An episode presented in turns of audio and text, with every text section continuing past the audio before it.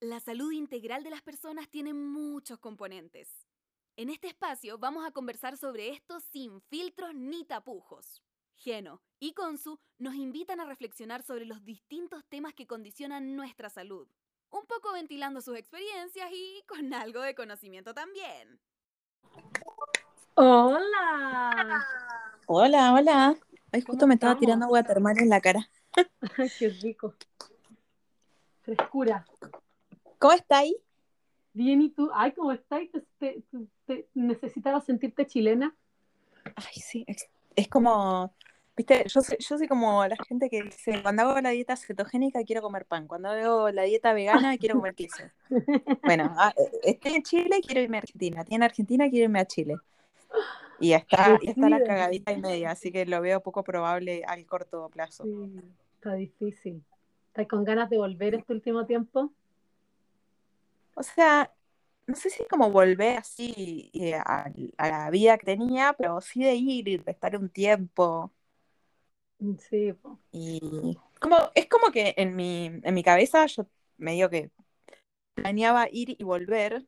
No, no imaginé que este año pintaba peor que el pasado. Entonces, Mm, Medio que pensaba que me iba a quedar acá dos, tres meses, iba a volver, me iba a quedar dos, tres meses allá, iba a volver. Pero bueno, viste que uno planea y después Como dice, como planea y dice- como- como dice la gente de, de- de- de Dios, eh, uno propone, Dios dispone, por mi niña.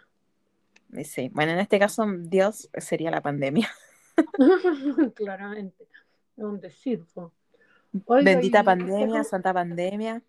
Ay, no sé, yo ya no sé qué pensar.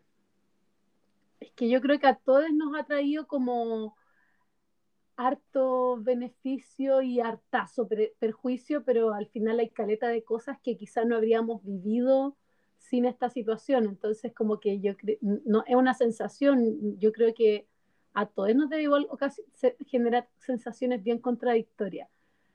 Porque igual hay Sí. caleta de cosas que hemos vivido muchas personas que sin esta situación pandémica no se habrían dado. Entonces, como que, bueno, es más mala que buena, claramente, no, no creo que alguien diga así como hoy, pero, pero claro, dentro del, del what if, como el cómo habría sido sin esto, como que no lo vamos a saber nunca tampoco, entonces no sabemos si es que el avance que hemos tenido en lo que sea que hemos podido avanzar o las cosas que hemos podido crear, no se habrían podido crear con, o sea, sin una situación pandémica. Pero en fin. Sí.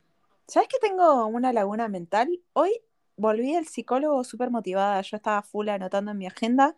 Eh, y te dije, tipo, hablemos de. Y dije una palabra. Y vos De- de, de- ahí como enganchamos. Y se- ahora se me fue porque justo grabé hace un rato un podcast de otra persona como invitada. Y mm, llevo tantas horas hablando. de podcast. No, ¿En no, llevo tantas horas hablando recién? que tengo laguna mental. ¿Qué? ¿En qué podcast estuviste antes? Yo, yo lo tengo acá anotado, así que lo tengo acá mismo. Eh, Eh, todavía no está al aire, pero porque lo- está como más producido que el nuestro.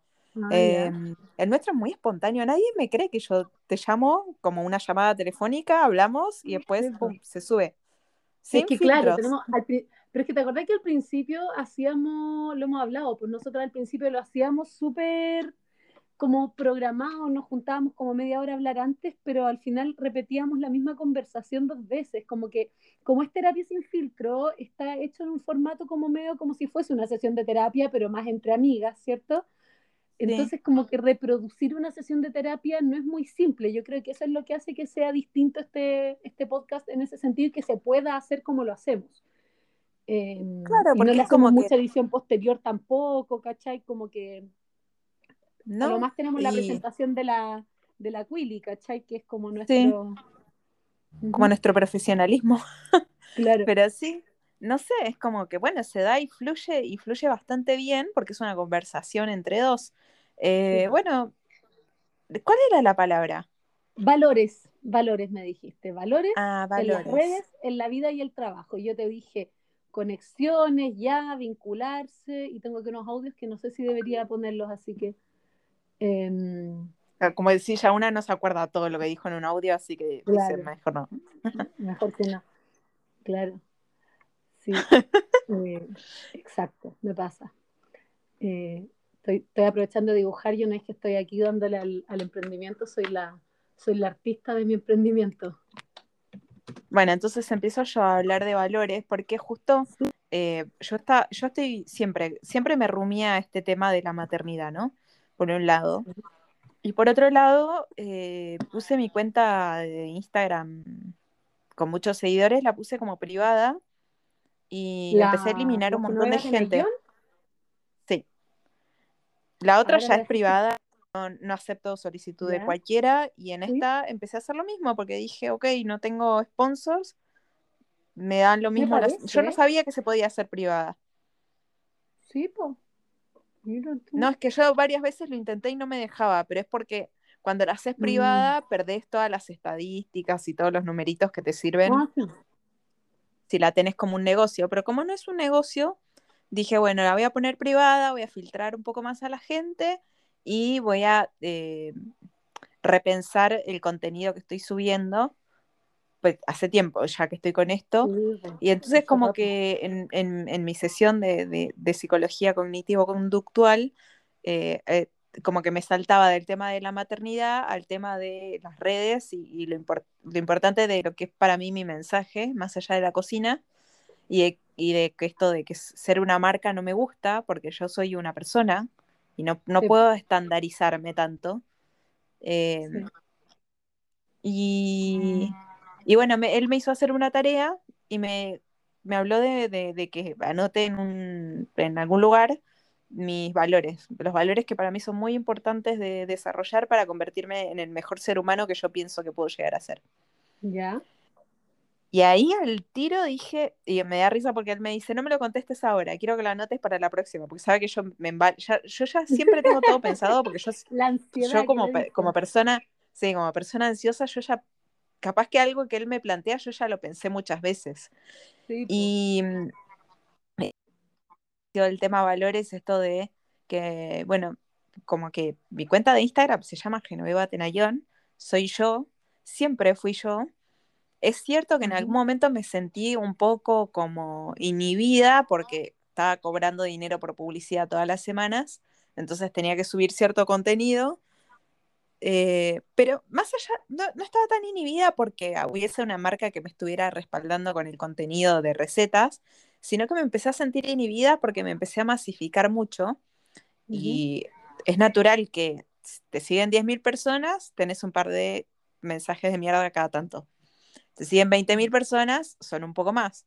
Si siguen 30.000 personas, son un poco más. A más, a, más, a, más, fans, más haters, po. Es como aumenta, aumenta la exposición al final. Sí, creo que igual, igual la palabra fan en mi caso es muy fuerte. Pero a más seguidores, hay mucha gente que llegó a mi cuenta por recomendación de alguien que esta mina sube recetas y vos tenés resistencia a la insulina, ponele, esta mina hace recetas como apta para diabéticos esta mina, no sé, yo hago pauta publicitaria para mis clases de cocina, entonces como mi, cuenta se hace más visible, llega gente. Pero gente que ni sabe por qué me sigue, porque vio que hago clase de cocina saludable, chau. Eh, entonces siento que al final la, gente a la, a la, que le llega el mensaje es gente que me sigue hace mucho tiempo y que le gusta que se lo repita cada tanto, y un porcentaje de gente que no me sigue por la cocina, que me sigue por este mensaje de eh, de balance, de equilibrio, de no obsesión. Eh, pero es como la minoría. Y bueno, también estoy trabajando, como que trabajaba con el psicólogo, esto de enfrentar la pérdida de seguidores, que son seguidores que están buscando más una cuenta de cocina y no interactuar con un ser humano, que es lo que yo hacía originalmente, que se perdió en algún momento y que quiero recuperar porque es como el sentido, incluso lo escribí, que cuando yo abrí la cuenta eh, era una red, porque yo estaba en Chile sola con una guagua y, era, y era de verdad una conexión con el mundo para mí. Y, y bueno, conforme van pasando los, los años, el tiempo, y te van diciendo que marketineramente esto te conviene y esto otro te conviene y al final, bueno, eh, vos sabés que vengo hace tiempo en crisis con esto porque esto de ser un número para mucha, mucha gente es como que ve el número de seguidores y lo asocia a éxito eh, o lo asocia a un, a un, éxito económico y no, no es lineal. Eh, entonces como que dije, bueno, no, no hay, no, yo no gano plata por mi cuenta de Instagram, sí me genera trabajo en forma indirecta, pero ¿cómo, ¿cómo hago para volver a ser la Geno, la, que mucha gente conoce, eh, la que reflexiona, la que un día, la que sube lo que se le para la raja, un día te come una pizza, otro día te come lechuga, y otro día se chanta un kilo de helado, y otro día vuelve a comer lechuga, y una semana está como una loca metida en el gimnasio, a la semana siguiente se la pasa echada en la cama porque tiene paja. Como que es ajeno, siento que es la que se conectó con mucha gente desde un lugar más humano. y, y, nada, como me, los valores, como que sentí que tenían mucho que ver con maternar, porque es como que yo pensaba, para mí es tan importante si yo puedo eh, llegar a gente, sobre todo, ni siquiera gente joven, porque hay una señora que nos escucha siempre que dice que escucharnos le ayudó a ver un montón de cosas, que se separó a los 50 años, que empezó a tener hábitos más saludables, a cambiar su estilo de vida, además nos escucha cuando hace su caminata matutina. Eh, no, no, digo gente joven porque... A mí me encanta, a mí me encanta, de hecho yo tengo como mamás de consultantes o mamás de amigas que veo que le dan me gusta a mis publicaciones, interactúan y mis amigos me dicen así como, oye, loco, mi mamá como que te ama y me encanta porque, bueno, yo creo que donde yo no soy muy aceptada por mi propia madre, me encanta ser aceptada por otras madres. Porque es como digo, el problema no soy yo. Pero me refiero a que ah, me gusta que nosotros... Bueno, claramente no sos vos. Claro, no, y a, lo que quiero llegar es que nosotras que hablamos de estos temas medios impopulares, que es un poco de lo que tú estás como tratando de, de, entender tu espacio desde, desde, ese, desde ese espacio, valga la redundancia, que, que, tiene que ver más con lo propio y a veces lo propio no es lo popular, eh, me da mucho gusto que, que, que, estemos llegando a personas que no, que no son de nuestra generación, a pesar de que tú y yo somos de generaciones un tanto diferentes, estamos mucho más cercanas entre tú y yo que lo que estamos a una mujer de 50 años. Y va campo bacán. Sí, y sabes que igual hay, algo bueno en nuestro mensaje, que, es un mensaje medio de replantearse todos los días tus valores y tu vida, em, que tanto vos como yo, y es, como que la generación no importa, porque yo me vengo replanteando desde los 20 años mi, sistema de creencias y no, y no paro, y lo, lo, replanteo, lo desarmo, lo vuelvo a armar, y lo desarmo y lo vuelvo a armar. Em, y siento que a cualquier edad está bueno replantearse las cosas. Eh, mi pues. tía que nos escucha perdió a su hijo por anorexia. Es una señora grande, perdió a su marido por cáncer. Y ella siempre me dice, me dice, me, encanta, me encanta cómo hablas, me encanta cómo no te importa nada. Pues justamente porque ella sabe mi, mi experiencia con, con la anorexia y, bueno, después de lo que le pasó a su hijo, que no pudo hacer nada, y es una mujer tan amorosa, y era amorosa con su hijo, o sea, no es que, falló como madre. No. ¿Entendés? Es como... Las enfermedades. Sí, es, justo hoy hablaba de eso en el otro podcast, de, que es una enfermedad muy villana. Em, nada, está, me, encanta, me encanta que ella, que, que tuvo toda su vida un sistema de creencias, después de perder al marido por cáncer, que bueno, ya era un señor mayor. Al poco tiempo pasa lo de su hijo, que no era tan mayor y no es una causa de muerte tan común, o sea, es algo que sucede, pero no es, lo, no es tan común. Eh, me encanta que ella nos escuche y se replantee un montón de cosas y que me, que me felicite y me festeje esta, esta actitud que fui tomando con los años de bello que me chupa todo un huevo porque nada, ella sabe más que nadie como qué, vulnerable que es la vida y, y que al pedo te preocupas de lo que piensan otros si después terminas enfermo de, obsesión y muriéndote porque tu cuerpo está súper débil. Es como que para, ella es re importante que yo haya agarrado esta actitud con la vida, porque ella se siente como medio madre mía. Y, yo veo que a mi mamá también le, le, gusta también esta faceta mía, aunque es como que le cuesta un poco porque soy muy, soy muy alocada, digamos, para, para lo que es la normalidad de mi madre, pero me doy cuenta que a mi mamá le gusta esta actitud, porque ella es de esa generación a la que parecía que no se les permitía tener esta actitud. Sí, yo, yo, yo creo que, que ahí como mm, eh, lo que tú decías y el, lo que, el tema al final, pues valores, como cuáles son mis valores, qué es lo que vale, porque al final valores estamos hablando como valores, pues qué es lo que vale para mí y cuánto vale eso que vale, ¿cachai? Como, mm, y qué es lo valioso, lo, lo, lo, lo, válido, ¿te fijáis? Como, eh, y entender que los valores son conceptos súper propios y personales, como, claro, quizá tú en un momento eh, en que eras una persona distinta de la que eres hoy, tus valores te permitían, y eso no significa que tus valores han mejorado o empeorado, aquí lo dejo súper claro, pero tus valores en su momento, claro, te permitían eh, guiar tu contenido hacia lo, de las, hacia lo que las marcas pedían, pero hay una razón también por la cual tú empezaste como a generar esta personalidad como de desinfluencer, ¿cachai? Como porque tus valores probablemente fueron cambiando y entonces si tus valores cambian, tu valor tu valor, aquí hablamos de lo monetario quizá, también cambia.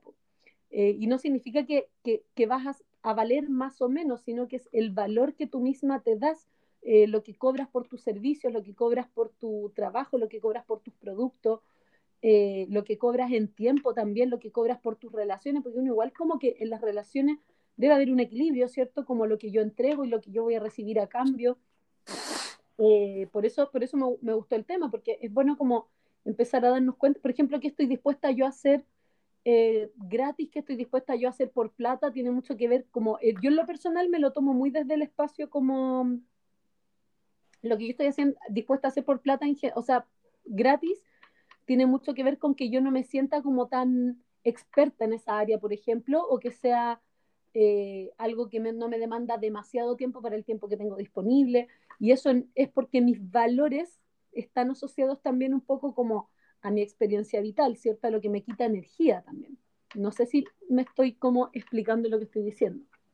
Sí, sí, yo en realidad no lo, no lo, no lo vi por un tema tan económico porque eh, yo no me volví menos monetizable, a mí me siguen llamando marcas, lo que pasa que mayormente me llaman marcas de Chile porque ya estoy como en bases de datos de, de agencias chilenas y no en bases de datos de agencias argentinas, sigo siendo monetizable como cocinera y yo nunca voy a dejar de cocinar y de compartir recetas, eh, pero sí, esta faceta de influencer tuvo que ver con un poco revelarme como, o sea, ok, todo bien, hacer publicidad de un montón de cosas que me parecen buenas, que me parecen útiles, que me parece que puedo cocinar con ellas o que puedo recomendárselas a un montón de personas, pero eh, Hubo varios quiebres el año pasado que ya creo que las agencias de comunicaciones se fueron al pasto, como dicen en Argentina, pues se fueron al chancho.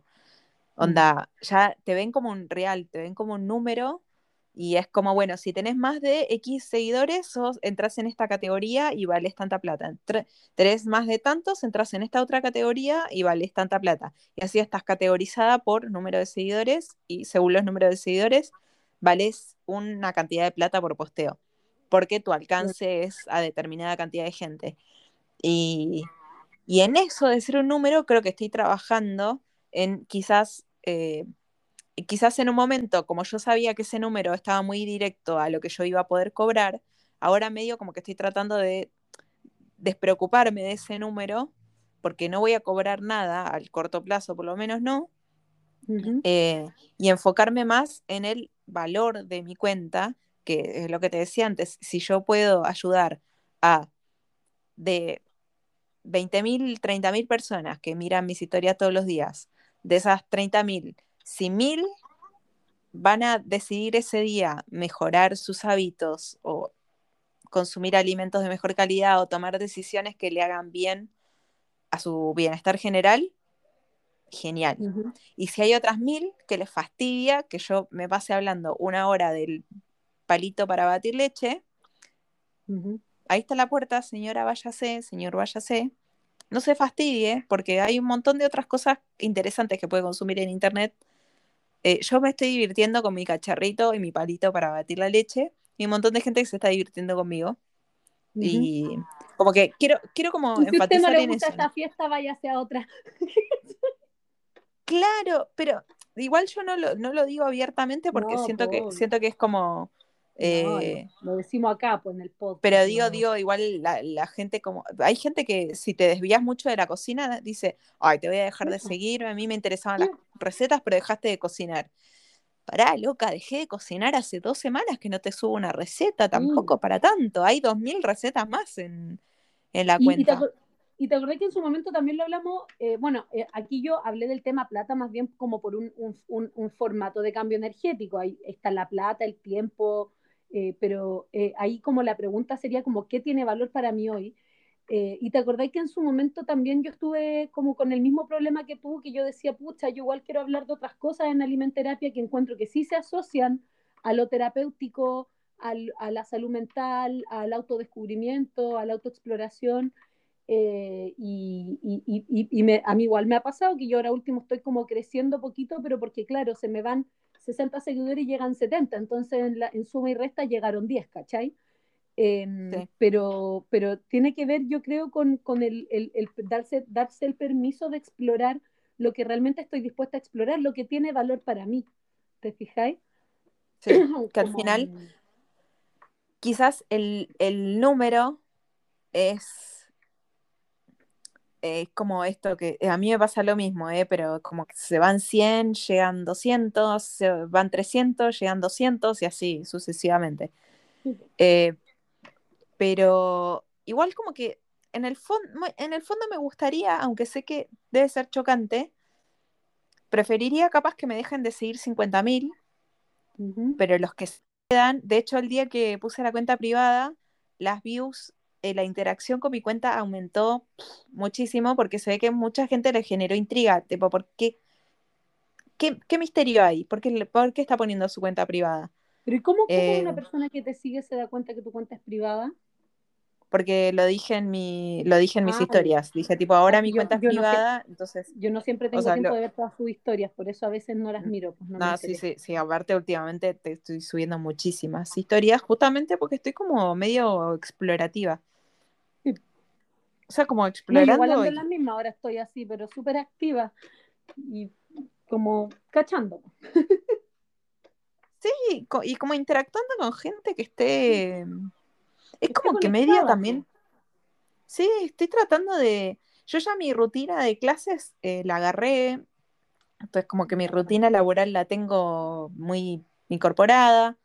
Entonces tengo un montón de tiempo para explorar que siento que no lo estoy aprovechando, que en, en mi lamentación de no generar más o, o que, o que capaz esa cuenta antes era un, me generaba un ingreso mensual más o menos fijo y ahora no, eh, en vez de aprovechar y, y replantea- re- replantearle a la gente que me sigue mis valores, lo que para mí es importante y las cosas que van a ver y que si no les gusta, está bueno que se los recuerde cada tanto porque son cosas que para mí sí son importantes y hay gente a la cual llego y es importante, como esto de la no obsesión, de, o mostrar ideas de comidas, y, ¿entendés? Como las cosas que para mí son importantes son importantes. Claro. La gente son importantes y les sirve verlo. eh, pero bueno, es importante re- como re- replantearte los valores, sobre todo en estas Mm. etapas que estás como medio en una meseta, que no va ni para atrás ni para adelante, pero como, como renegociar, así como en un vínculo renegocias cada tanto eh, lo que cada uno está dispuesto a dar, eh, en este vínculo con un montón de extraños, está bueno igual cada tanto decir, hola, hello, soy un ser humano, no soy un expendio de recetas, no soy un libro de cocina, no soy un Google de recetas, Sí, soy una persona que le pasan cosas, que tiene días buenos, que tiene días malos, que a veces tiene ganas de hablar boludeces y a veces tiene ganas de enseñarles cómo hacer el mejor queque del mundo sin gluten. claro. Pero otros días no, otros días no, te- o sea, como que medio como que... Yo, la, la gente que más consumo es gente que, que muestra medio su día a día. Que lo muestra con una mirada en específico también, pues, ¿cachai? Como que habla de cierto tipo de temas, yo creo, como obvio, no sé, pues yo sigo harta gente que habla de política, que habla de, pero que hablan de hartas cosas, pero entre medios hablan de cosas que me son interesantes. Pues. a mí me ha pasado muchos artistas que me parecen muy buenos artistas y me gusta mucho su arte, no los sigo en redes sociales porque en verdad el contenido que generan en redes sociales no es lo que me interesa. ¿Cachai? Total, a mí me pasa con los em, youtubers. Sí, pues. Que me gusta mucho el contenido que generan en YouTube, pero en Instagram no. No me, no me atraen nada, entonces ni los sigo. O a veces los sigo por de pura buena onda, pero no, no me interesa mucho lo que suben a Instagram. Más sí los consumo mucho en YouTube. Em, yo siempre pongo el ejemplo de Sasha Fitness porque es una mujer con la que me siento bastante identificada en muchas cosas. Y ahora que está embarazada y ella revaloriza esto de el peso no es lo más importante, el cuerpo no es lo más importante, ella se cuida igual durante su embarazo y todo, pero la otra vez mostró tipo la retención de líquido, la celulitis, como, como, todas esas cosas que ella capaz sabe que, le, que son issues, pero que aún así, recordándole al resto, se recuerda a sí misma que no es lo más importante en esta etapa de su vida. Como que lo más importante es que su bebé crezca sano, que ella esté bien mentalmente. Ella hace mucho hincapié en el bienestar mental porque como está lejos de su familia, y va a ser la segunda hija que tiene lejos de su familia, eh, hace mucho hincapié en su bienestar mental. Entonces me, gusta mucho verla porque si bien es como Sasha Fitness, no te está hablando todo el tiempo de fitness ni te está hablando todo el tiempo de comida. La mayor parte del tiempo se está quejando de los achaques del embarazo, del quilombo que hacen las hijas en la casa. Mm. y son como cosas muy cotidianas para mí, entonces me gusta verlo. Me, gusta ver que otra persona que yo veo como tan idolatradamente tiene los mismos problemas mundanos que yo, como que la casa es un quilombo y ella tipo está echada que apenas puede con las ganas de vivir. Sí. Sí, pues bueno, em, ahí mismo, pues porque ella muestra hoy lo que hablábamos hace unos segundos, o sea, unos minutos, em, que vas cambiando tus valores, entonces tú vas cambiando el foco de lo que estás haciendo, yo creo, como para, para Sacha, ponte tu huella, como la persona de la que estamos hablando en este momento. Eh, cuando está embarazada, obviamente sus valores cambian, como que tenemos que estar dispuestas, dispuestos a someternos a que nuestros valores cambien, a que nuestras prioridades cambien y que hay momentos de la vida en que es más importante otras cosas que tener la casa limpia, que tener un cuerpo tonificado, que entrenar tantas o cuantas veces a la semana. Eh, ¿Cachai? Como, como, como que está bonito el, el, el darse el espacio de cambiar un poquitito y, quizá por eso tú estás justo ahora viendo esto porque, claro, con el tema de la psicoterapia te has dado cuenta que, que, que, igual tú te vienes dando cuenta hace rato que, y probablemente constantemente te das cuenta, pero de repente una mira para atrás, de repente dice, más que he cambiado, porque ya, que he cambiado, he cambiado, siempre estamos cambiando, pero ¿cuánto he cambiado, cachai? Em, eh, no sé, si yo me pongo a mí de ejemplo, eh, yo en este momento he cambiado, yo este último tiempo, algo que he cambiado importantemente, que me estoy dando cuenta ahora como en la, en la praxis, es como mi forma de relacionarme con la gente en general. Y, y, lo que me generan ahora las relaciones humanas y cómo, y cómo, y cómo me relaciono, valga la redundancia, en, en, cuanto a estos nuevos valores que yo tengo, que es lo importante hoy para mí, ¿cachai? Como, ¿qué es lo que hoy día me enoja cuando alguien hace algo eh, qué es lo que a mí hoy día me importa, cómo yo, cómo yo recibo incluso el amor y cómo lo entrego y cómo me doy cuenta que lo que estoy sintiendo es, afecto, es seguridad, es compañía, es, es eh, y, qué bonita la, tarea que te da en ese sentido tu, psicólogo, como de, que tú anotes tus valores, ¿cachai? Como cuáles son mis valores, porque ahí uno se va dando cuenta, como te digo, cuánto ha cambiado, porque si nos miramos como lo que pasa es que es como el espejo, pues tú te miráis todo, cuando eres chica, ya, a la infancia, ¿cierto? ¿Te acuerdas cuando tú eres chica y alguien no te veía hace tiempo y te decía qué grande estás? Sí. Y una que era chica y no, la propia excepción de un niño igual es muy distinta, ¿cierto? No te das cuenta, entonces tú decís como, yo estoy igual, ¿cachai? Pero claro, el adulto es el que te ve y tú, claro, después veis una foto y decís, claro que era más chica, pero en el momento en que una está cambiando, no se da tanto cuenta de cuánto está cambiando, es cuando uno lo ve en retrospectiva. Entonces estos ejercicios como de evaluar los valores, las creencias, eh, los, las prioridades, como te decía, los deseos, los sueños, eh, de revalorarlo, revalorarlo, me refiero como de, ponerlos en una balanza, nos da el espacio como para decir eh, cuánto hemos cambiado. Y eso obviamente va a generar que todos los espacios en los que tú te mueves, y eso incluye tus redes sociales, se van moviendo también, pues, y van cambiando también, y, y, parte de eso en este, en este momento para ti es cerrarlo para poder decir, a ver, si deja de llegar gente, ¿qué pasa con esta gente que está? Eh, ¿Qué tanto se van a ir si es que les cierro la puerta desde fuera, ¿cachai? Como un poquitito eso pienso, ¿no? Como... Claro, es como la puerta de salida está abierta, pero la puerta de entrada no está abierta. Claro. Entonces. Genera un cambio cómo se relaciona la gente con tu contenido. Sí, sí, me, y, y como en, esta etapa de replantear un poco, más que replantear, es revalorizar algo que, que no ha cambiado, que yo creo que desde que empezó mi cuenta mis valores son más o menos los mismos. Ha ido cambiando quizás la forma de mostrar el contenido, no sé. Hay, hay, una, cosa, hay una cosa que a mí me da pena, eh, que es que algo que a mí me parece muy entretenido, cuando la gente muestra mucho modo reality, su vida, cuando está en una reunión, qué sé yo, graba, graba a los amigos, a la familia, ves, los ves interactuar con su entorno real. Eh, a mí eso me parece entretenido de consumir y yo sé que yo antes lo hacía mucho y a la gente le entretenía consumirlo. De hecho, a mis seguidores antiguos conocen toda mi familia, hasta mi abuela. Mm. Eh, pero en algún momento lo tuve que dejar de hacer porque, em, si bien, no sé, no sé si lo dije muchas veces acá o lo pienso constantemente, que es que... Lo has mencionado, mi, pero... Mi papá es una figura pública, o sea, es un em, funcionario público, entonces la, en mi familia la exposición siempre estuvo como normalizada. Mi tío era abogado de una persona muy famosa acá en Argentina, entonces también es como que en mi familia la exposición está medio normalizada, las opiniones de desconocidos están normalizadas, pero eh, llega un momento en el que la gente opina sobre qué haces o dejas de hacer con tu pareja, qué haces o dejas de hacer con tus hijos. No, no, pienso tanto en mi familia como padres, porque ellos, ya vienen muy curtidos con el tema de opinión pública.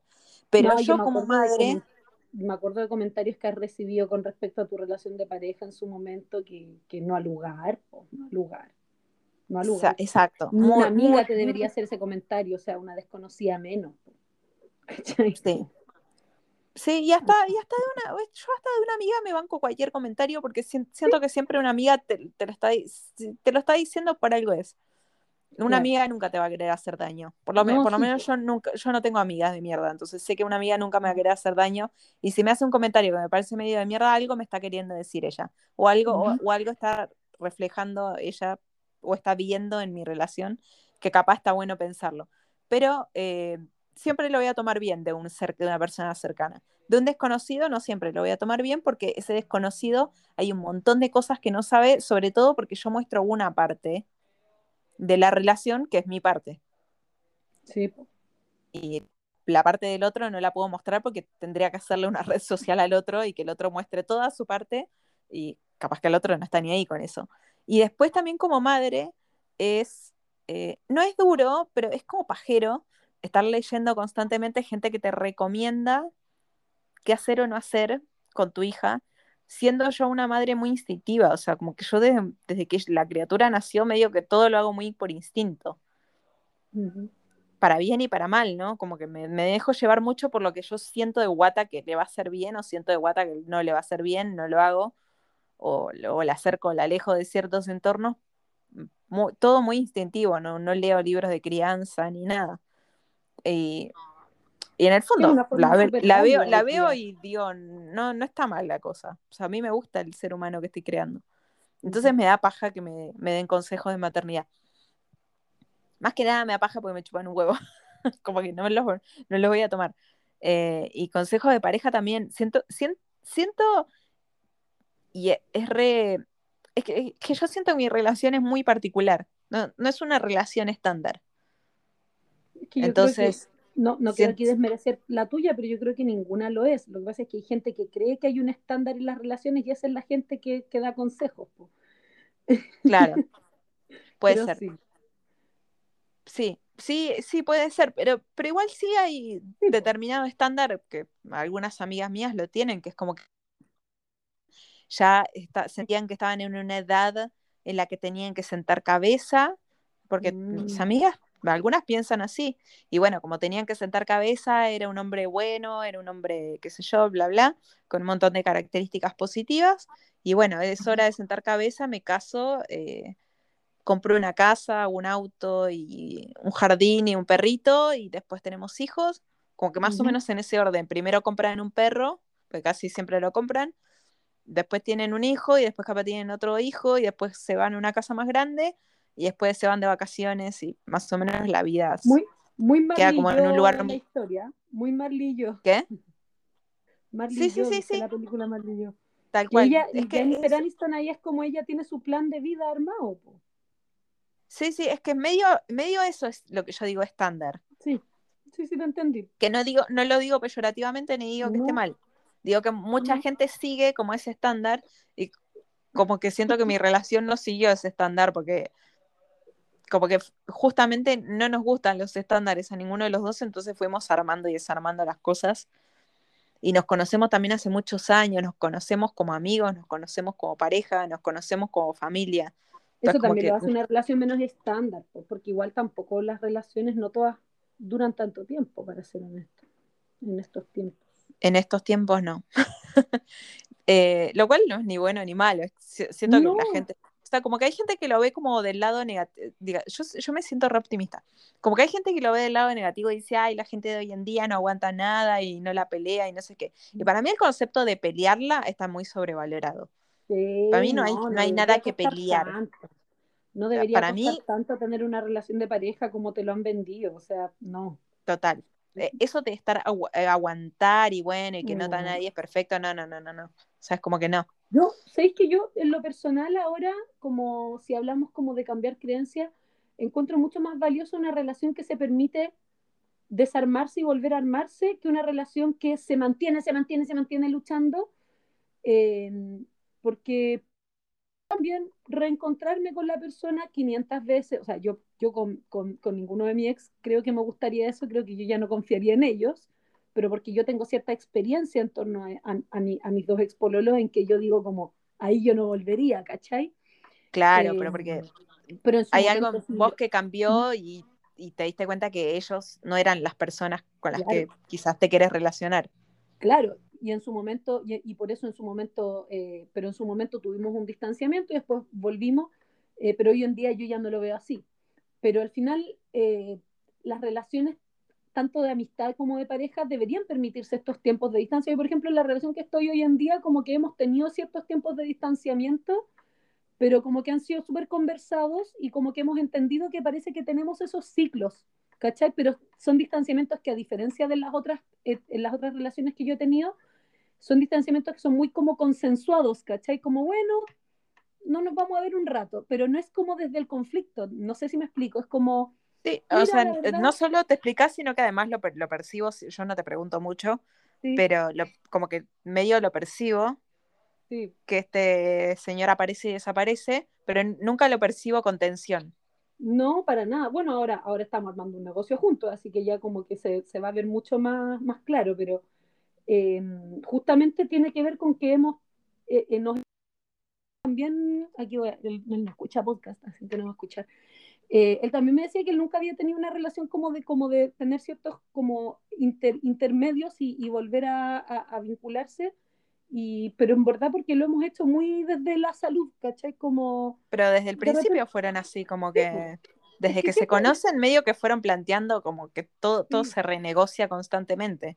Que el poliamor, el poliamor nos ha hecho muy bien, yo creo, a los dos. Los dos estamos explorando este tipo de relacionamiento también, pues eh, y el poliamor, más allá de tener más de una relación de pareja, tiene que ver con esto, pues con brindarte espacios eh, en el cual de repente poner distancia, no poner distancia, y en general como yo estoy más sola acá en no he sido yo la que ha necesitado esa distancia, entonces yo nunca he tenido que pedirla, porque siempre ha sido él quien se aleja y yo le digo, bueno, yo si tú querís volver acá a acercarte. Ahora, lo que sí nunca hemos estado realmente distantes cuando estamos distantes, como que hay una distancia más bien física, pero como que nuestra relación por redes sociales o por, por WhatsApp, como de comunicación virtual, es, es casi igual, ¿cachai? Como, como que seguimos conversando continuamente.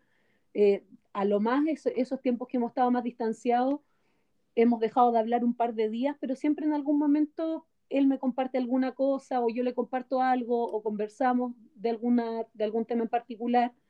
Eh, y a medida que hemos generado como otros espacios de vinculación entre nosotros, que ya no es solo la relación de nosotros, sino que también se asocia al mundo de la comedia y ahora con este emprendimiento que estamos armando, claro, como que al final nunca nos habíamos visto tan seguido como esta última semana, porque lanzamos el proyecto de, de, de los quequitos, entonces nos hemos visto casi todos los días. Y yo le decía ayer que vino, que hicimos fotos, le dije, oye, nunca nos habíamos visto tan seguido, como que estoy tranquila con esto. Me decía, sí, pues que en verdad hemos, porque nos vimos con otra gente también, nos hemos, salimos, eh, hemos salido a la calle, ¿cachai? Que es algo que no se hace mucho en cuarentena, ¿cachai?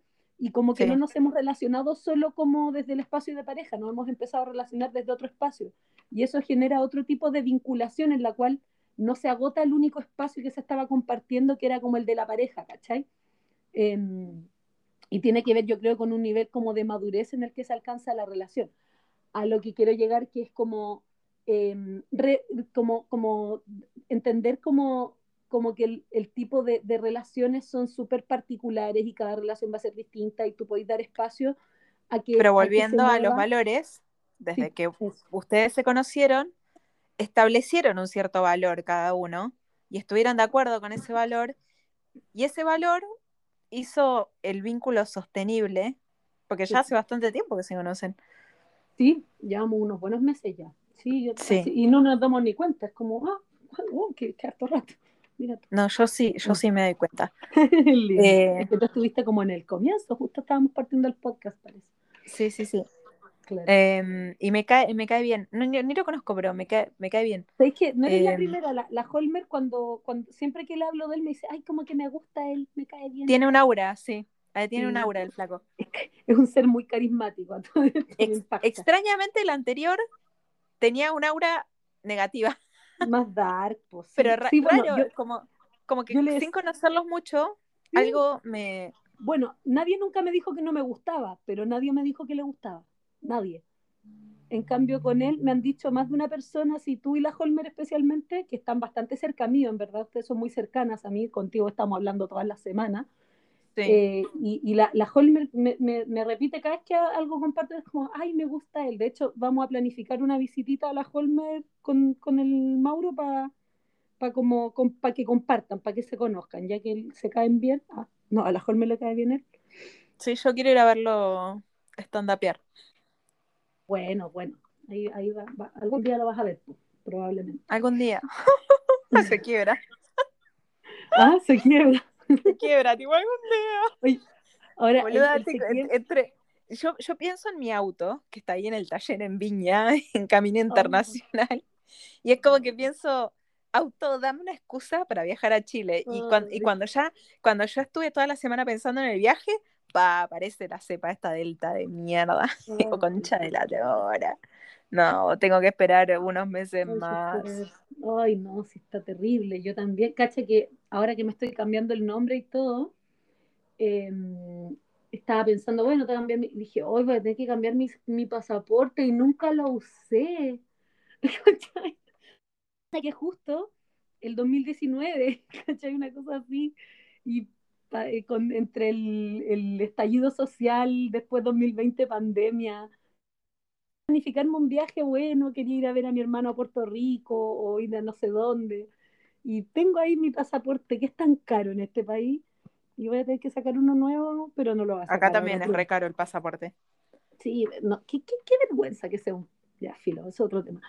Em, y bueno, te sirve para viajar y viajar es un lujo, así que sea, medio que se debe dar por sentado que si tenés plata para viajar, tenés plata para el pasaporte. claro, pero claro. Bueno, yo creo que vas a ir a Puerto Rico a ver a tu hermano y no vas a querer volver nunca más. Es muy probable, es muy probable. Lo pienso, cuando Feña sube fotos, yo digo como podría vivir en esa ciudad. Si, si, aquí me, me encuentro anonadada con la belleza, Encuentro que Puerto Rico tiene unos horizontes que son, pero, ¡ay, qué ridiculez!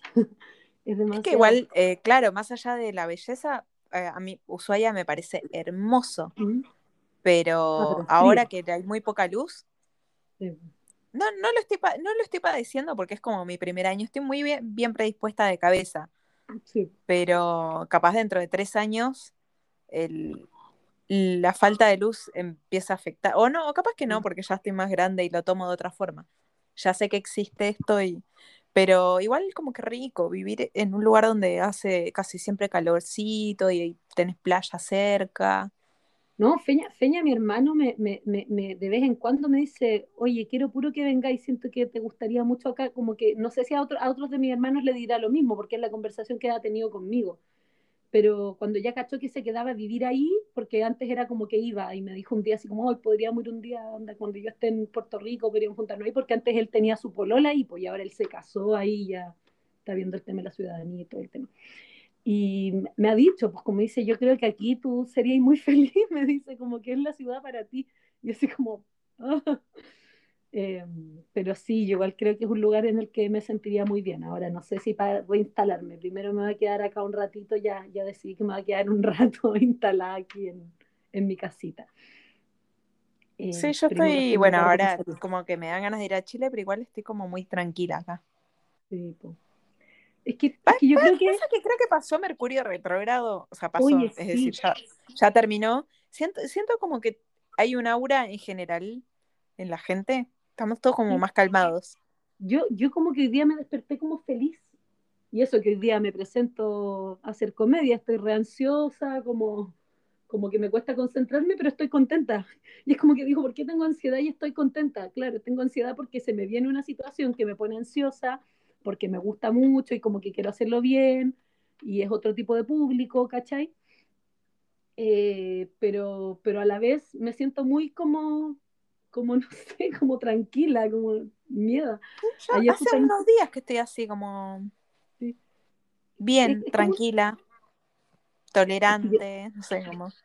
Yo, yo, creo que está como esta, esta cosa de, de, de, estar como, como moviéndose tanto constantemente y, y, de, y, de, y de vivir un poco como en el, en el, en el constante, valga aquí con la palabra, eh, movimiento, ¿cachai? Como moverse de un lugar a otro, no sé qué, y como está todo bien, ¿cachai? Como... No te entendí. ¿A dónde te estás moviendo? No, pues yo me, me, me he movido mucho. No, pero ahora ya hace tiempo que estás en tu casita, con tu vista linda. Pero yo, me quería puro mover, si estaba, te acordé que te había dicho, estaba pensando en cambiarme de casa y ahora estoy como, ¿qué me pasa? Como la última sesión con la psicóloga que le dije, no, si yo tengo que me voy a quedar, me dijo, yo estaba esperando que tú me lo dijeras porque cuando me dijiste que tenéis que cambiar de casa de nuevo, quedó ella peinada para atrás, pues así como, ¿qué les pasa? Está loca, como está viviendo en la ciudad que quiere, está generando, porque además yo he generado vínculos en esta ciudad, pues, ¿cachai? Como, eh, no, solo, no solo Mauro, me refiero, me ha abierto socialmente como a conocer más gente. Em, claramente no, no tengo toda la vida social que yo tendría en otra etapa de mi vida, pero porque hay un toque de queda a las 10 de la noche que no te permite salir tranquilamente, ni tomar, yo que no tengo auto, no podéis moverte en la noche si no tenéis auto eh, con toque de queda, ¿cachai? Porque en general igual después del toque de queda está lleno de gente circulando en la calle, pero tenéis que o caminar o, o poder andar en autito. Eh, y, bueno, en fin. Em, así sí, yo cuando, cuando, hablas, cuando hablaste de cambiarte dije, o sea, pensé para mis adentros, ¿para qué? Sí, te, te, veo como tan tranquila, entre comillas. No, es que me empecé a sentir solita, sí fue eso, me empecé a sentir solita, pero porque, porque hay, ciertas cositas que, que, tengo, que estoy trabajando ya con más, con más intensidad y con más dirección, eh, que hacen que yo me sienta sola de vez en cuando, pero al final esa sensación de soledad me va a perseguir a donde yo vaya. Eh, no es una cosa que tiene que ver con las personas que estén presentes o no.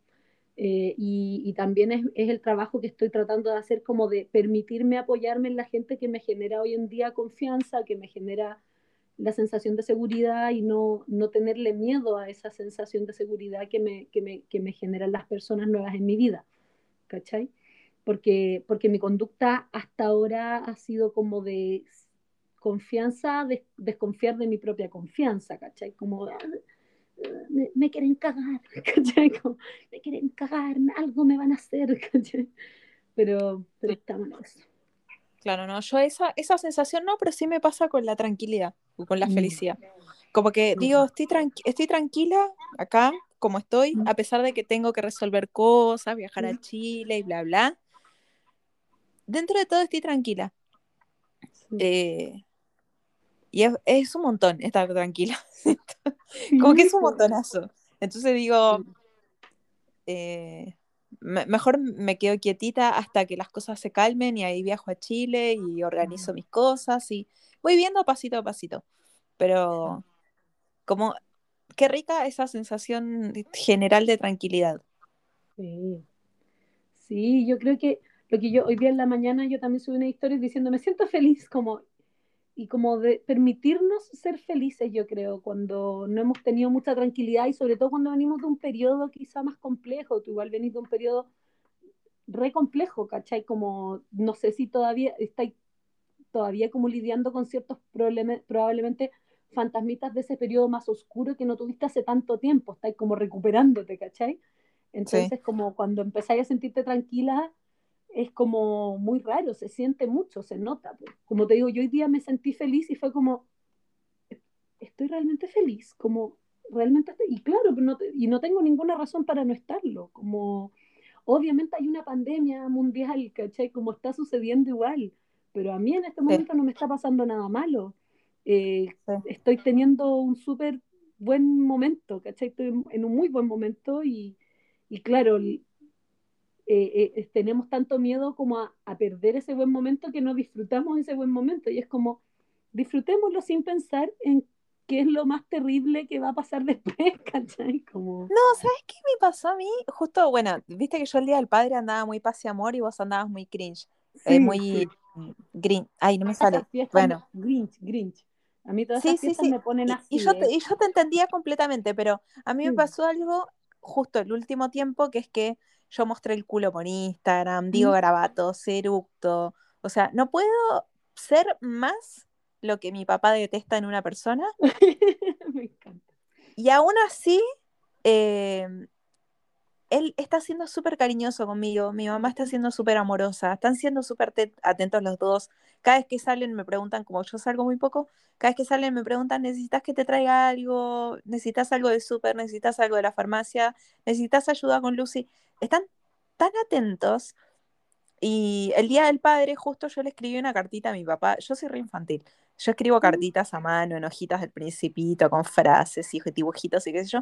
Le escribí una cartita. O sea, no, no fue una cartita de niña, sino fue una cartita como, como de, agradecimiento por las cosas. Todavía, no vuelvo ahí, todavía no vuelvo ahí. Me demoro, me demoro.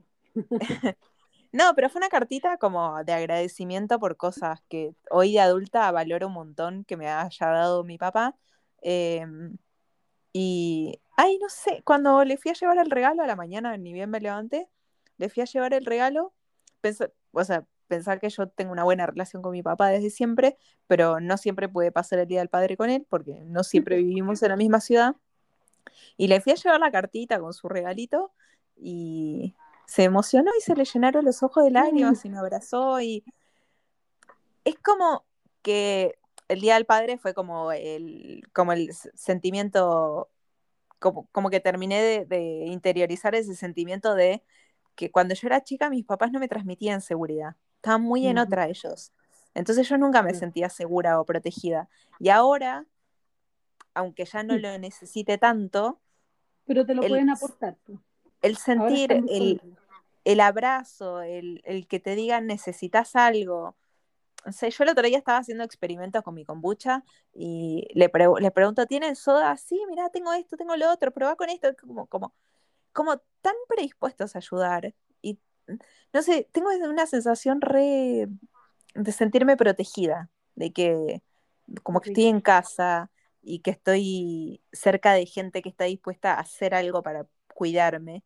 No sé, es una sensación muy, muy, muy, muy linda y quizás no tiene tanto que ver con la felicidad, porque para mí la felicidad tiene más que ver con Mati, con Lucy, pero sí sentir paz y sentirme cuidada aunque yo ya estoy grande, me puedo cuidar sola, pero la sensación de que esa gente que me hizo sentir tan desprotegida en otro momento de mi vida, hoy hagan cosas para que yo sienta que mm, si me pasa algo, ellos están ahí para cuidarme, no sé, es una sensación linda, como de, de sentir un poco de calma, de decir, ok, viste que yo estaba muy conflictuada con el tema de dinero, todo, fue como, como que la, la, última semana, no sé, las últimas semanas, fue como que mis papás me transmitieron tanta seguridad que dije, ok, Geno, relájate, replantea tu trabajo, tus cosas, tus redes, eh, estás, estás, bajo, estás bajo un ala protectora, no te va a faltar nada. Mm. Como que nada, fue, es una sensación linda. Por eso, por eso está bueno como esto de, de, de, replantear los valores y yo los valores los relaciono mucho con mi papá porque es como una, siento que es una persona que me transmitió valores copados. Mm. A mí, a mí me, Siendo un viejo facho, como le digo siempre, él es un viejo facho, no puede ser más viejo facho, pero siendo un viejo facho me transmitió unos valores recopados como ser humano, como cristiano, como ser viviente, como humano, que convive con otros humanos siento que me transmitió unas cosas, unos valores re buenos. Sí. Entonces, digo. Digo, continúa, que como no te No, Consuelo, continúa vos porque yo de mi padre puedo hacer un podcast entero. me encanta. Podríamos serlo. Em, podríamos ser una de las figuras sanas. Em, a mí me pasó justamente hace poco. ¿Tanto hablamos de las figuras tóxicas? Podríamos ser relaciones sanas. Podríamos, ahora que estamos ahí, Em, a, mí me, a mí me pasó hace muy poquito, como yo estoy trabajando ahora como más en profundidad, como sí, mi seguridad y todo eso, y hace poquito era, estaba cerca del cumpleaños de mi padrino. Yo te he hablado a ti que mi padrino era como, como la figura paterna que yo tuve. Sí. O sea, yo tuve un papá aquí, eh, yo tuve un papá que vivía en mi casa, que pagaba las cuentas, que me mantuvo, o sea, no es como que no tenía un papá, pero tener un papá no es tener una figura paterna, no es lo mismo. Eh, porque, porque figura paterna es la persona que te hace sentir seguridad, que te hace sentir bien contigo misma, yo creo que te hace sentir, que te, que te ayuda a conectar con el mundo exterior también. Y, y yo tuve un padrino que, que, era esta persona, que es el marido de mi madrina también. Eh, ahora, yo la figura materna no la asocié tanto a mi madrina como la asocié a mi nana, ¿ya? Y es por eso que yo voy a usar el apellido de ella. Sí. Y, y bueno, hace poquito, como venía el cumpleaños de mi padrino y justo la, la Monse, que es mi asistente, que es la hija de mis padrinos, eh, estaba en la casa, porque la Monse se mueve entre la casa de, de, Pololo acá en Concón y la, y la casa de mi madrina, porque todavía no la quiere dejar como tan solita. Eh, porque mi madrina es una mujer viuda y, y, además que nieto ahí chocha la señora. Entonces le dije, oye, dile a tu mamá que, que, que, que me pegue una llamadita, que cuando pueda que hablemos. Y me llamó, y yo hace mucho que no hablaba, por, mi madrina no es muy de hablar por teléfono, yo tampoco, pero como que tenía ganas de hablar con ella y como no he podido ir a verla, dije que tengamos una videollamada o algo. Y me llamó, nos pusimos a hablar, y me dijo algo que después yo que le corté el teléfono me puse a llorar, eh, pero me dijo algo que es como, yo lloré de alegría porque me dijo algo que yo sé, siento que quizá nunca nadie me lo había dicho verbalmente, pero que creo que probablemente mucha gente se ha sentido por mí y que lamentablemente no es lo que han sentido mis padres por mí, que es que me dijo, eh, porque mi madrina, así como tu papá, em, es una mujer como bien conservadora, no sé, pues yo la primera vez que me tatué el brazo, mi madrina, que ella me lo empezó a raspar con la uña, menos mal que ya estaba sano. Y esto no sale, y yo estoy raspando ahora el muro, así, y esto no sale, y yo como, no, tía, es para siempre. Em, mi madrina, de hecho, a todo esto es la única persona a la que yo le digo tía, la trato de usted, porque como desde siempre, ella nunca me ha tratado de tú tampoco, ¿cachai? Como que hay una relación súper como cordial, pero de, mucha confianza. La cosa es que cuando me tatuó el brazo, me dijo, ay, pero cómo se tatúa ahí, ahí se tatúan los hombres, ¿cachai? Pero siempre me decía esas cosas muy como, como desde, con un cariño que es distinto, como que yo nunca lo sentía como, ay, a mi madrina no le gustan mis tatuajes, ¿cachai? No, no, como mis, mis papás son más cuicos, no pueden ser. Y dicen, ay, no, qué espanto, ay, no, qué horror, ay, no, no qué espanto. Cada, ya, vez que ven mis tatuajes, ay, no, qué espanto, y se tapan los ojos, como, ay, no puedo ver eso, qué espanto. a mí, las últimas, las últimas veces que mi madrina me vio, que nos vimos en el verano una vez, vino para cabal, pues fuimos a almorzar juntas, y yo andaba, era verano, pues entonces andaba todas me dice, oye, ¿tiene, ¿tiene más tatuajes, cierto? Sí, tía, sí. Y me dice como, ay, yo ya, yo ya no, ya, ya no voy a decir nada. como que, y, mi, y mis primas, yo le digo mis primas a las hijas de ellas, no somos primas de sangre, como que ellas así como se matan de la risa, porque es como, claro, es más señora, yo soy muy distinta a ella. La cosa es que me dijo que eh, ella me quería incondicionalmente, y yo dije como, ¡Ah! esto es todo lo que yo necesitaba. Ay, Como- sí. Eh, yo no te lo dije, pero cuando estábamos medio en la reunión ¿Mm? de la otra vez, que entre, entre que discutíamos y no discutíamos, eh, yo cuando hablabas de cambiarte de casa, que te sentías sola, no sé si lo dije o lo pensé, pero capaz que lo pensé y no lo dije y lo debería haber dicho porque en ese momento capaz que lo, lo necesitabas.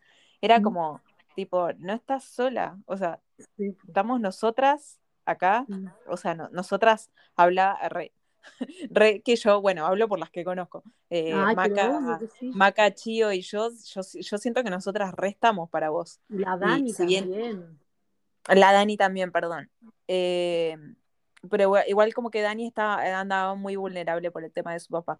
Entonces como que la, la ex- la excluí psicológicamente. Mm. eh, porque la sentía ella también medio vulnerable.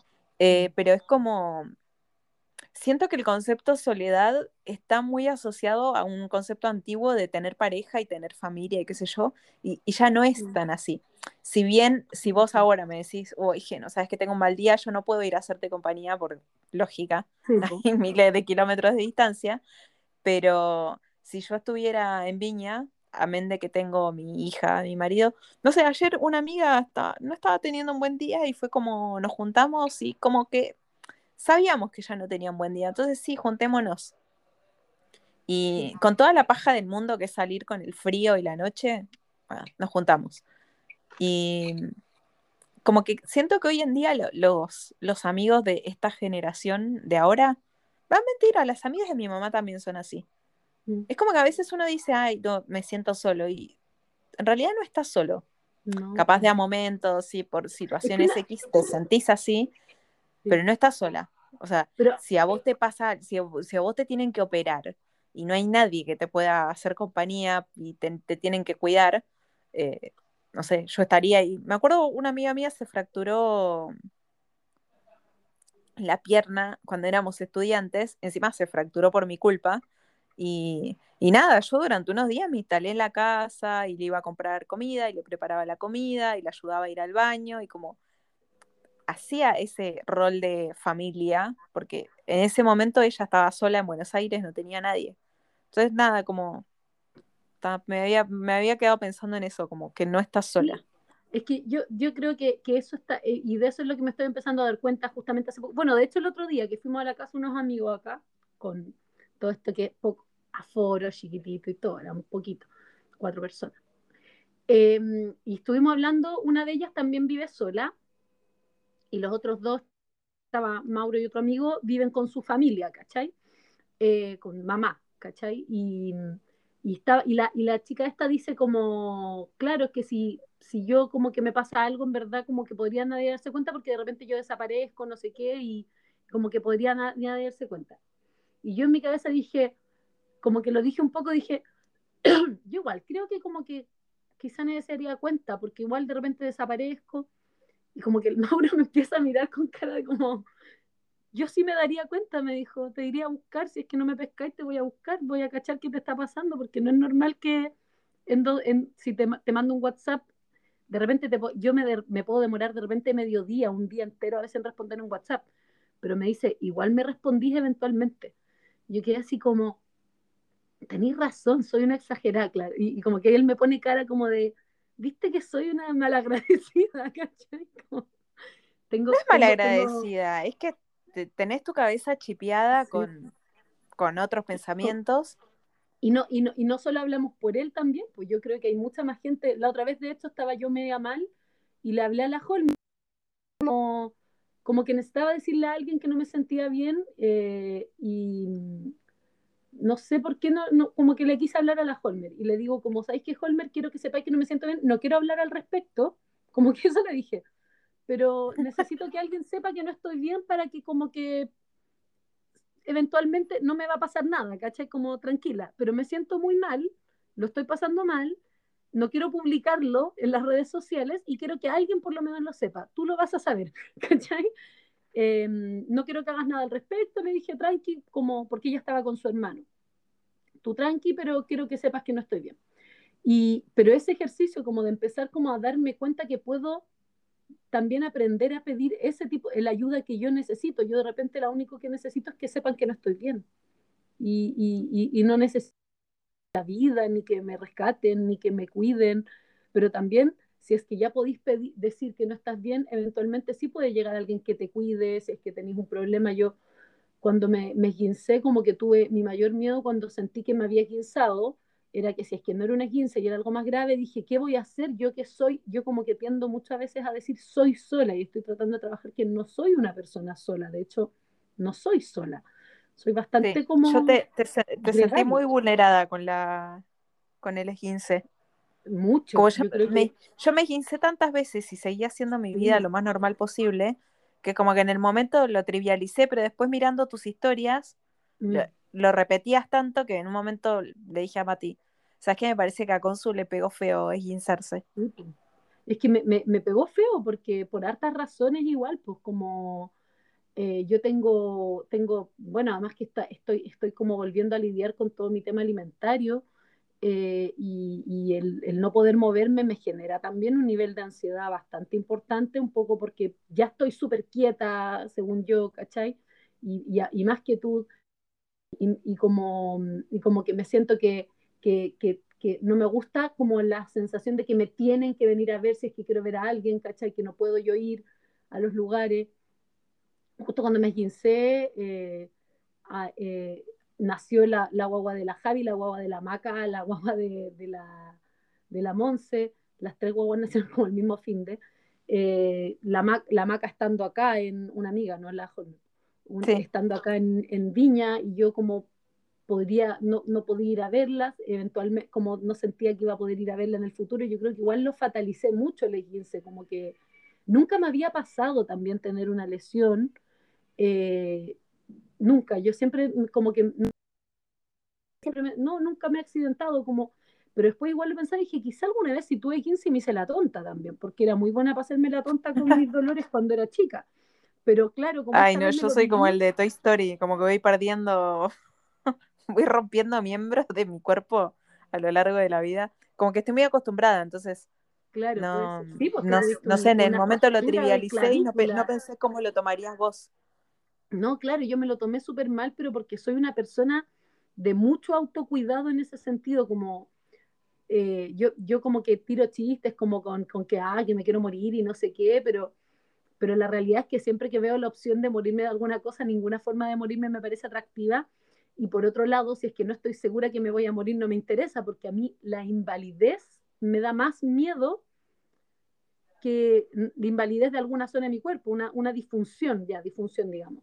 Una disfunción corporal me da mucho más miedo que mi muerte. Entonces, si no puedo usar mi pie derecho, ¿cachai? Como, ¿cómo voy a...? ¿Y, y qué? Después, justo venía como, llevaba como dos semanas de 15, me presenté con venda en el pie y todo, hice comedia, em, fui a ver a la, a la, porque tenía planificado ir a, fui a ver a la Holmer igual, ¿cachai?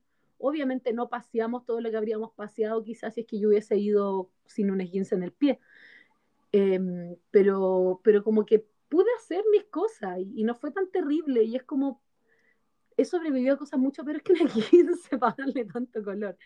Pero claro, en ese momento me pareció muy terrible, pero tiene que ver yo creo con esta sensación mía constante de estar muy sola en el mundo.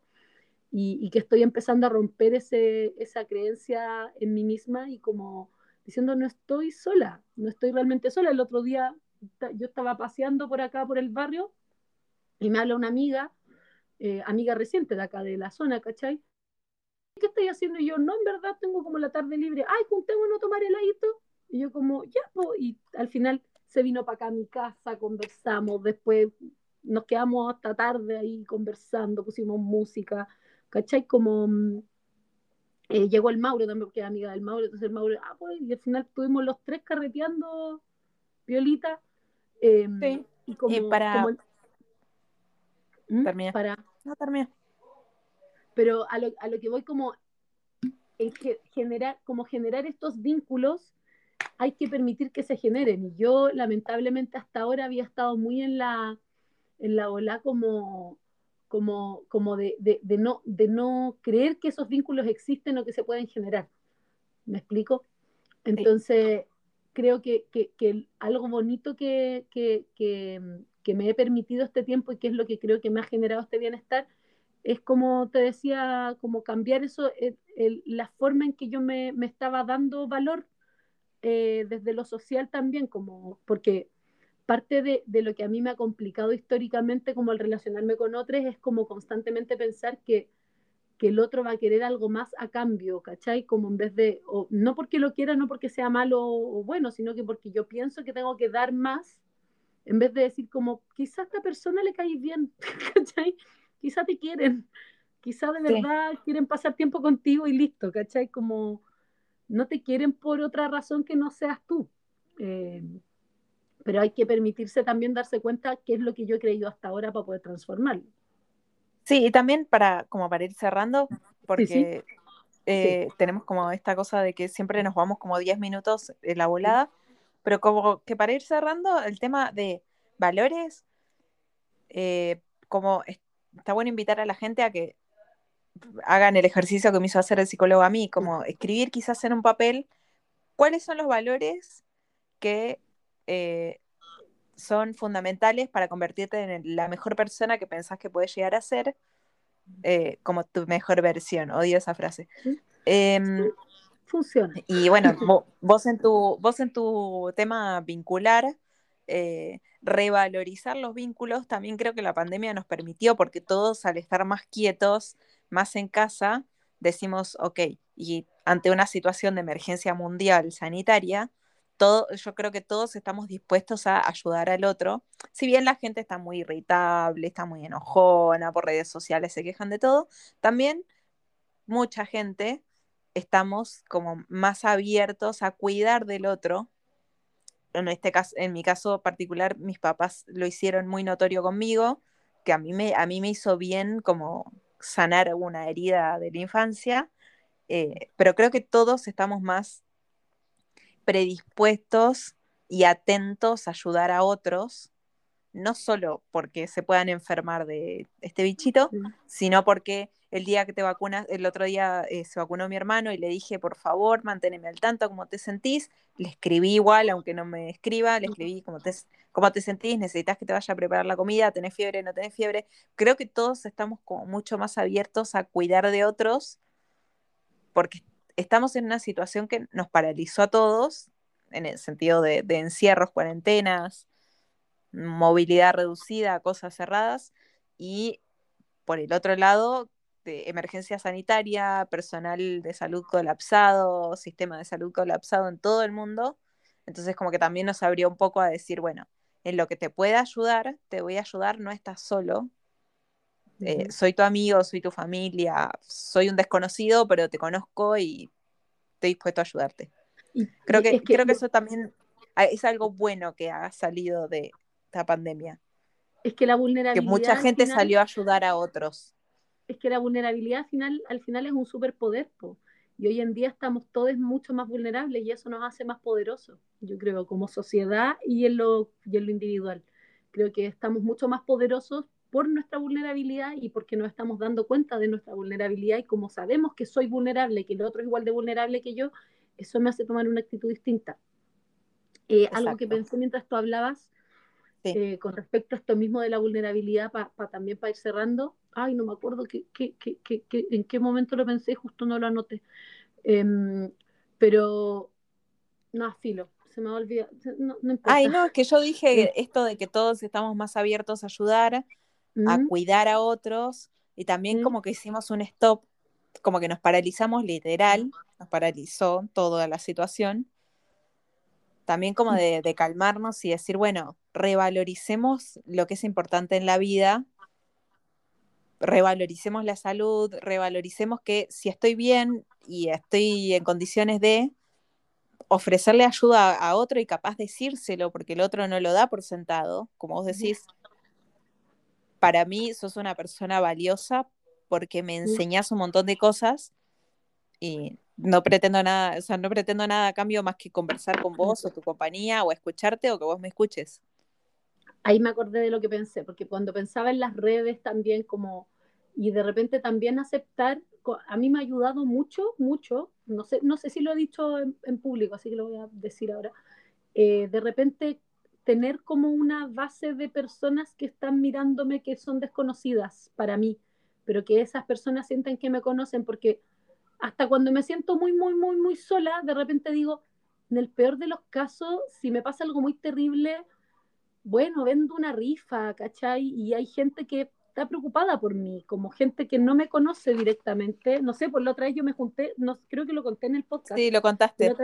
que me junté con una seguidora y fue bacán porque es una, y es una chica que interactúa caleta conmigo y nos llevamos re bien. Em, y es como bacán porque gente de acá que está interesada en lo que yo hago y que comparte conmigo, porque por algo me sigue, ¿cachai? Porque hay un, hay un compartir de lo que pensamos. yo lo, yo lo hice muchas veces. Sí, bueno, acá en Argentina, en Chile. Nosotras nos, ¿cómo nos conocimos? Porque yo fui a tu taller y ahí, ahí fue que enganchamos. al final, las relaciones... sí, yo lo hice muchas veces porque al final uno interactúa virtualmente y capaz que se da la oportunidad de conocerte en persona y decís, juntémonos, Capaz después no te volvés a juntar y capaz sí, pero yo siempre que, se dio la oportunidad lo hice porque me parece interesante. Es que creo que, es que yo creo que por ahí va, pues, es como darse el espacio de vincularse, de vincularse eh, y, permitirlo y ver qué te pasa nomás. Si no, no, no, claro, y abrirle la puerta a los otros. ¿Mm? No, no, y abrirle la puerta a otros. Eh, no, no, es que le esté dando pase libre a tu vida, sino que estás abriendo la puerta para conocerlo. Sí, y que te conozcan. Es, ser abierto, es ser abierto, yo creo que esa es la palabra, ser abierto. Y lo bonito, yo creo que la gente en regiones, eh, acá en Chile por lo menos, siento que es mucho más abierta que la gente en Santiago. ¿Cachai? A mí la, la peluquera, cuando yo me quedé, no sabía si me iba a poder volver, me dijo, bueno, te quedas en mi casa. Y yo la había visto como dos veces porque era amiga de mi ex pero ella ya no estaba pololeando con su amigo y desde ahí hemos sido bien amigas, como que yo he ido a veces a juntarme con ella para conversar y no por la peluquería, ¿cachai?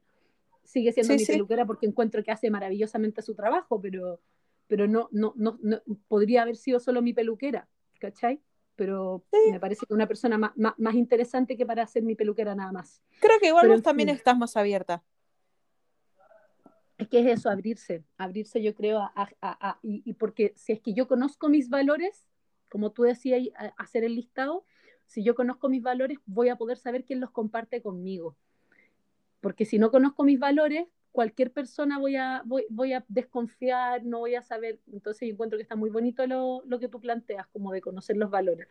Porque me ayuda a saber en quién confiar. Porque todo lo que te dicen te molesta, porque y te molesta capaz porque no tenés muy en claro cuáles son tus valores.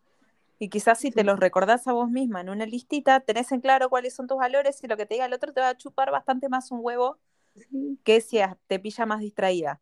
No, digo como que no sepas tus valores, pero que estés más distraída.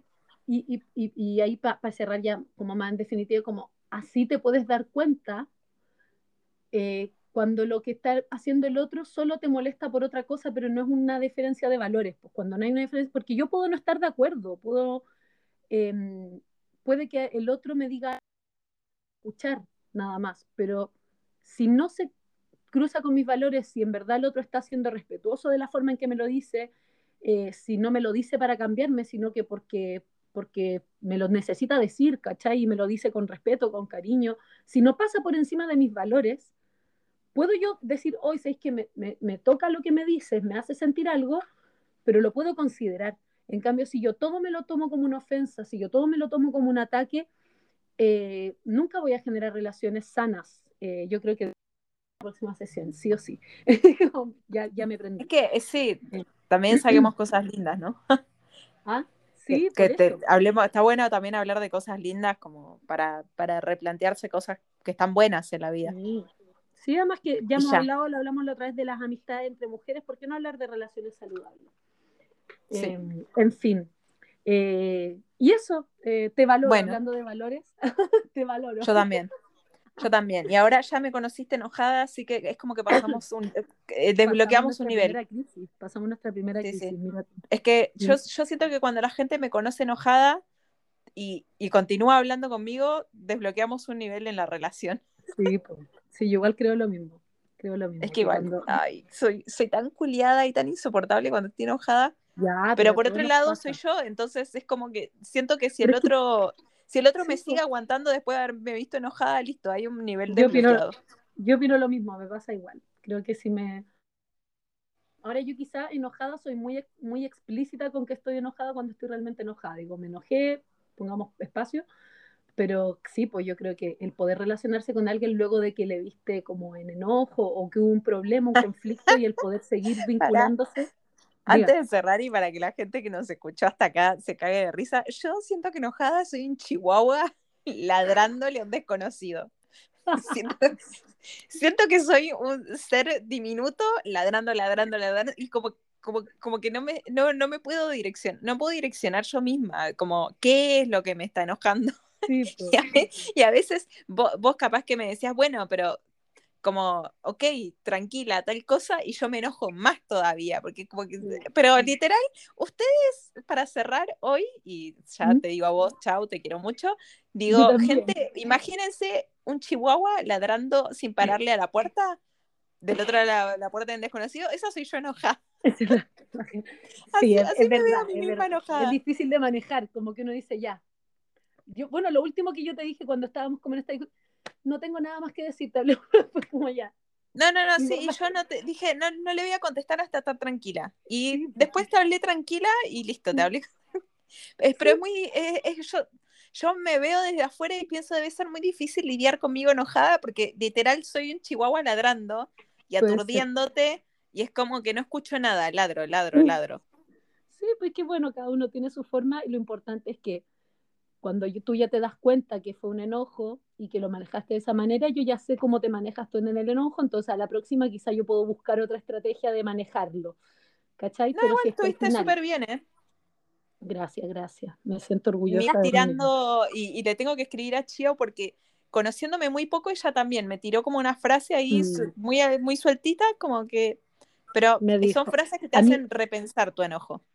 No, y a mí igual, yo ahí quiero darle todas las fichas a nuestro equipo de Mad Nutri, que, que todas salieron a tu, como, en ninguna, ninguna, no hubo- a mí me encanta el equipo que tenemos porque nadie te dijo como, que no estás mal, sino como, pero que no, como todas como Nadie me dijo flores, cálmate. flores. ¿Viste que el No, es te la frase que nunca va a calmar nunca a nadie? Nadie te dijo cálmate, ni tranquila, ni pero porque está, no, es como todas como, pucha, je, no- nosotras te queremos, te valoramos, como todas como tirándote muy para arriba, Sí. tan enojada que seguía diciendo este chihuahua. Sí, sí, yo a, eh, mí, me, "Pucha, a no lo mí está me dio viendo". risa porque lo que yo interpreté de una forma, vos lo interpretabas de otra y fue re interesante ese intercambio. Sí, sí, po. pero fue... Eh, pero en- fue en eh, voy, a, sentido, voy a hablar en el grupo, voy a romper el silencio. sí, no, sí, porque a mí Siento, siento que dejé una oye, tensión en el grupo. Sí, pues me, están y me preguntaban cosas por interno, así como, ¿todo bien?